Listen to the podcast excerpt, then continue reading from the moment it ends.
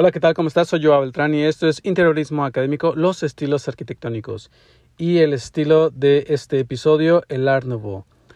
Eh, el Art Nouveau, este estilo que, eh, como bien he comentado eh, en el Art Deco, este, estoy haciendo estos tres episodios, este es el segundo de, de, estos tres episodios que estoy grabando para poder identificar cuál es la diferencia entre Art Deco y el Art Nouveau.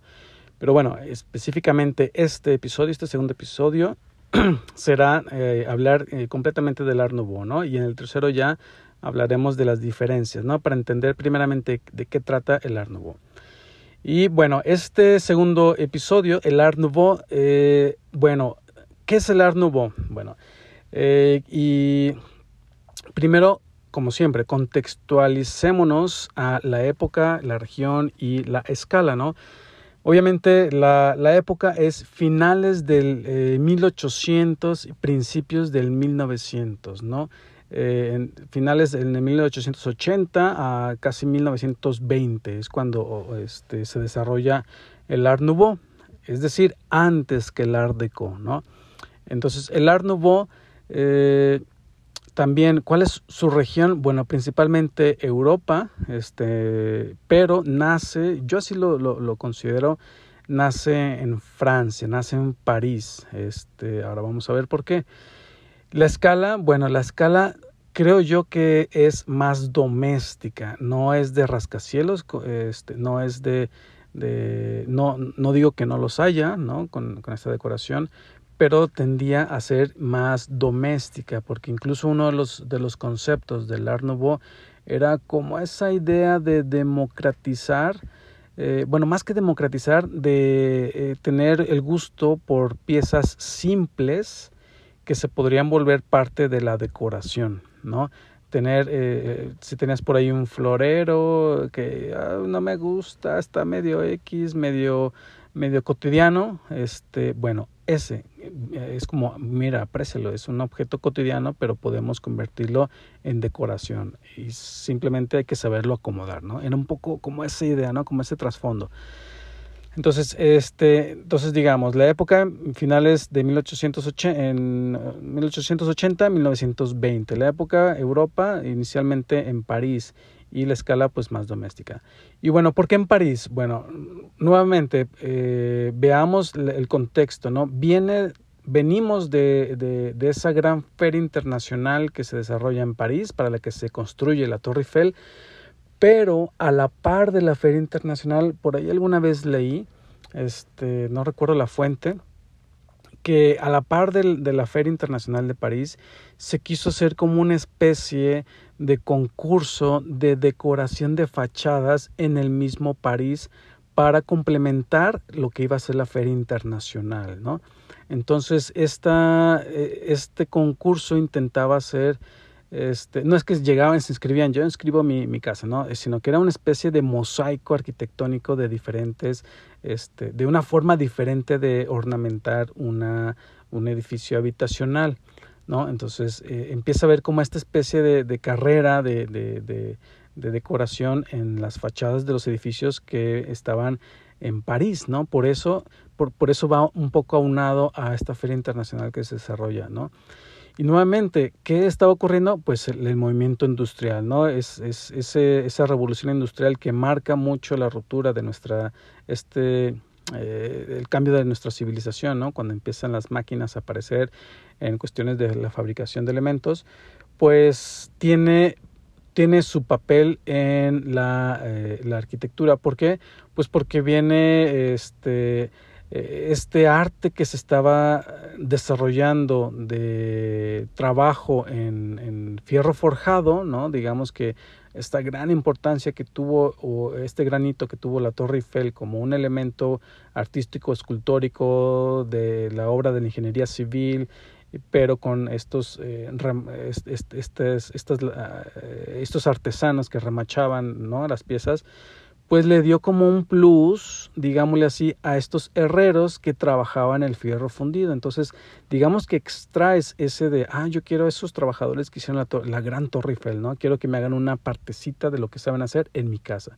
¿Cuál era? Bueno, utilizar estas piezas de fierro fundido para decorar, ¿no? Entonces, eh, imagínate todo este contexto que va ocurriendo en el París post, eh, o durante la, la, Feria Internacional que se desarrolla este, ahí mismo, ¿no?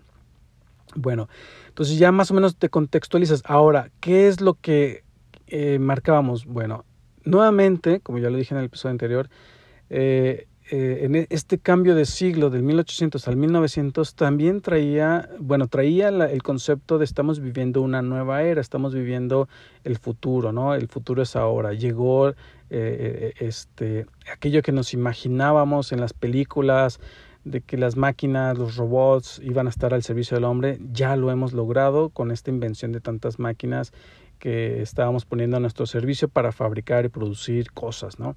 Entonces la era del futuro ya había llegado. Entonces bajo ese mismo concepto marca una ruptura entre los estilos como tradicionales. Este, aquí sí, sí, sí cabe mencionar que eh, ese de ya nos hartamos de ese eclecticismo, de esos de esos eh, estilos muy rigurosos que venían este, hasta este momento, vamos a crear algo un poco más sin tantas reglas, ¿no? Algo más orgánico, algo más de sentimiento. Entonces imagínate, estamos ya eh, dando por terminado estos, estos artes, estos estilos más, más, más rigurosos y pues el futuro se merecía una expresión más artística, ¿no?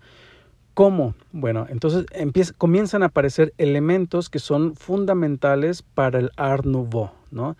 El Art Nouveau utiliza líneas eh, onduladas. Esta es una de las claves con las que podemos identificar el Art.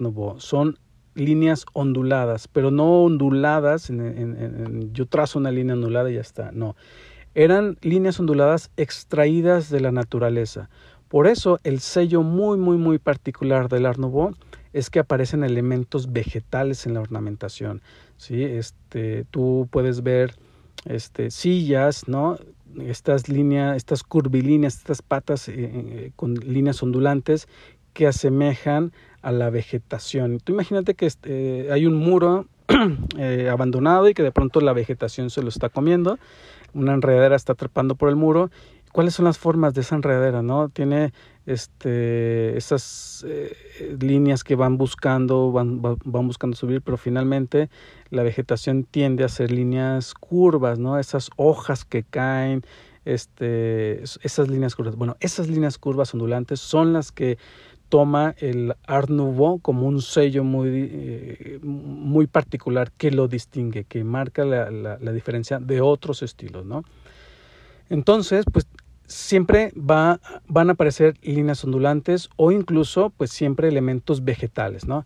Y, y aquí cabría mencionar que uno eh, de las muchas obras que son icónicas del Art Nouveau, eh, siempre me gusta traer a, traer a la mente ¿no? las paradas de estaciones del de, metro en París. ¿no? Eh, esas son características porque de hecho pues es el Art Nouveau de París, ¿no? ahí es donde nace. Entonces eh, muchas de las, de las estaciones, de, los, de las bocas que, eh, de las entradas a las estaciones, en los Campos Elíseos, bueno, casi en todo París, muchas de las estaciones son de Art Nouveau, de estilo Art Nouveau. ¿Por qué? Porque sus herrerías, sus cubiertas tienen esas líneas ondulantes vegetales, ¿no?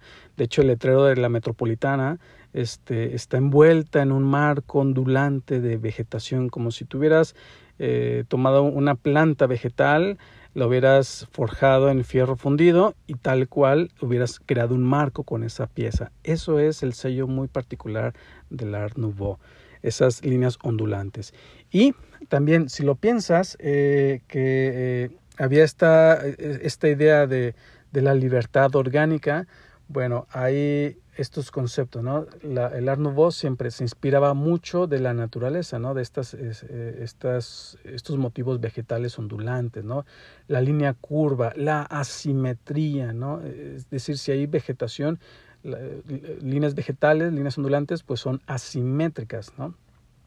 Este, entonces, eso es muy, muy, muy frecuente. La figura femenina también aparecía, ¿no? Se pintaba mucho eh, la figura femenina en, en, en, contextos vegetales, con coronas vegetales eh, en medio de un campo. Es, decir, la vegetación, líneas ondulantes, siempre estaba muy, muy presente. Esculturas, de hecho, muchas esculturas eh, este, en las farolas en París tienen estas siluetas femeninas ondulantes de la vegetación, ¿no? Es decir, siempre tiende a ser como más, más orgánicas, líneas más orgánicas.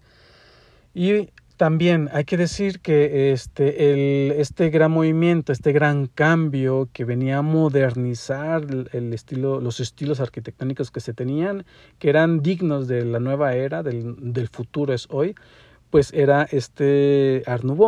Pero en París, en Francia, se le llama Art. Cuando se exporta o llega a España, aquí toma el nombre del modernisme. Modernismo, ¿no? Perdón, modernismo en catalán. Eh, en, España se llama modernismo y por esto a veces mmm, puede causarnos confusión de que no estamos hablando del movimiento moderno. Ah, es que ahí está la clave. El movimiento moderno de Alemania es, no, es el, no es modernismo, es el movimiento moderno, ¿no? Quizá muchas veces, a lo mejor incluso yo le llamo el, modernismo alemán. Sí, bueno, más o menos estaría bien. Lo correcto sería decir el movimiento moderno eh, de, este, de la Bauhaus, ¿no? En Alemania. Porque el modernismo este, es este Art Nouveau que así se le llama en España, ¿no? Y luego si te vas a Cataluña, pues ahí se le llamó el modernisme catalán, ¿no? El, este, el modernismo catalán. Que aquí empiezan otros grandes hitos de la arquitectura, como el gran este, Antonio Gaudí, Antoni Gaudí, con su pedrera, con su, este, con su casa Batlló, donde son claramente de, una, de un estilo modernismo catalán, que es este Art Nouveau, que uh, usaba estas líneas ondulantes, vegetales, para ornamentar. Pero pues siempre lo he dicho, ¿no? Antonio Gaudí jugaba en otra galaxia, él, crea su propio universo de, estilo y pues este se vale decir que forma, nace, ¿no? Como dentro de esta bolsa del, del, modernismo catalán, pero finalmente se desprende y se va a otra galaxia y él crea su propio estilo, ¿no? Entonces, eh, finalmente, sí podríamos decir que la Pedrera, que es una de sus obras iniciales, la Pedrera, la Batlló, que es una obra intermedia, pues podrían considerarse dentro de este Art Nouveau o este modernismo español, ¿no? Que se estaba desarrollando. Pero finalmente entender que ese cambio de siglo estaba como que marcando esa, esa, esa, ruptura en los estilos que al igual que muchos estilos no era exclusivo de la, de la decoración, era también eh, muy común en las artes gráficas, ¿no? Eh, es decir, si, si te posicionas en, en, en, esta película de Moulin Rouge, ¿no? El Molino Rojo de París, que existe, que puedes ir a visitarle, ir a una obra y esto, este, eh, estos carteles eh, que se creaban para las obras del Moulin Rouge, pues están envueltos en estas líneas ondulantes femeninas, ¿no? Con, con algunas, eh, la tipografía torna, tomaba ciertas líneas ondulantes vegetales, ¿no? Una, una, abstracción de estas líneas vegetales para crear la tipografía. También eso es Art Nouveau, ¿no? Está dentro del contexto del Art Nouveau. Entonces, finalmente, eh, como, como, sello muy característico, es eh, primeramente ve lo que ocurría, en, ve, ve, visualmente, ve las paradas, las bocas de, de, del metro en París, eso es Art Nouveau. De ahí toma ese sello y comienza a aplicar, ¿no? Entonces, ¿qué ocurría en París? Bueno, recordemos que siempre París pues es una ciudad eh, fría, si hace su calor en verano, pero es donde, eh, donde se acostumbra mucho estos especie de invernaderos, e, estos patios eh, con estructuras metálicas en fierro forjado, con elementos curvilíneos, ondulantes, vegetales, recubierto con cristales de colores. Muy alusivos a crear un invernadero en nuestro jardín, en nuestra terraza, en nuestro ático en los edificios franceses, ¿no? Ah, pues eso es Art Nouveau. Si tú ves ornamentación, si tú ves algún, alguna imagen de estos tipos de invernadero domésticos con eh, fierro forjado, con elementos vegetales como las, eh, en las columnas, en la ornamentación, vitrales alusivos a, colores vegetales y encima pues vegetación porque tienes ahí es el único microclima que tú puedes crear para que se den las plantas en estos fríos de París, pues eso claramente es Art Nouveau, ¿no? Entonces, recapitulando, ¿no? El Art Nouveau eh, eh, se contextualiza en el finales de 1880 hasta 1920 eh, en Europa, Francia, Bélgica, España, Holanda, en, digamos que en Europa Central este, y, en, España, en España se le llama el modernismo y en Cataluña el modernismo catalán. Este, y en, en, en París pues se desarrolla en el contexto del marco de la, eh, de la Feria Internacional para la que se construye la Torre Eiffel y que surge esta especie de concurso en la ornamentación de fachadas en París para crear como este mosaico de la nueva arquitectura, el nuevo estilo arquitectónico que era digno eh, o era representativo de esta época digna de estamos viviendo el futuro, ¿no? Que era ese, hemos dominado las máquinas para el servicio del ser humano, ¿no? Entonces todo este contexto pues forma, forma, ¿no? Y recuérdalo, siempre líneas ondulantes, elementos vegetales, este, que, y de hecho aparecen siempre elementos vegetales como un sello muy particular, la figura femenina también, pero en estas líneas ondulantes, ¿no? Y sobre todo marcando una asimetría, ¿no? Este, y bueno, siempre en elementos forjados en fierro, eh, fundido, ¿no? este, eh, para crear estas formas ondulantes. Y pues bueno, hasta aquí el episodio Art Nouveau. Espero que te haya gustado, espero que estos consejos te sirvan para eh, saberlo identificar cuando tengas enfrente el Art Nouveau, que digas esto es Art Nouveau o que sepas por lo menos identificar estos elementos característicos que lo definen, ¿no? Y pues nada, te doy las gracias por escucharme. Como siempre, te invito a que te suscribas al podcast, que active las descargas automáticas de los episodios para que estés al tanto cuando estén saliendo los nuevos episodios del podcast. Y eh, pues sígueme en mis redes sociales, estoy como Joao Beltrán, con doble A en Facebook, Instagram. Y pues nada, este, espero que te haya gustado, así que nos vemos y nos escuchamos en el siguiente episodio. Hasta luego.